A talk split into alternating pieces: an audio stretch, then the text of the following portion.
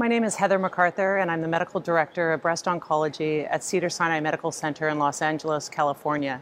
And I'm here at the ESMO 2019 meeting in Barcelona, Spain, and we've just seen the results of an incredibly exciting study, the Keynote 522 study, which is the first reported study looking at immune therapy with chemotherapy in the neoadjuvant curative intent setting.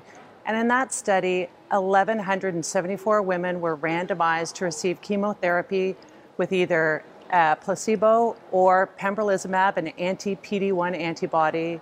And they ultimately showed a 14% improvement in pathologic complete response.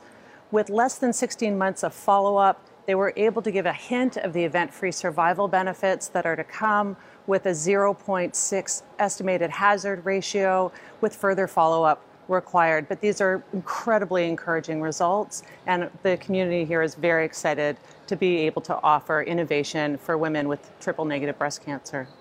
Another interesting study that was reported was the KATE 2 study.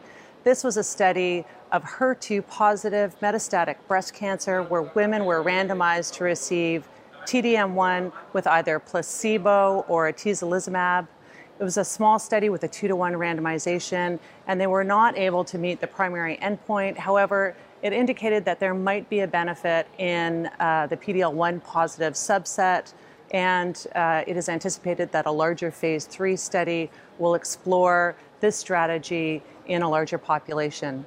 Two other key studies reported at this meeting are the Monarch 2 and the MONALEESA 3 studies. These studies both looked at a backbone of fulvestrant hormone therapy with the addition of a CDK inhibitor, either abemaciclib um, in Monarch 3 or ribociclib in MONALEESA 2.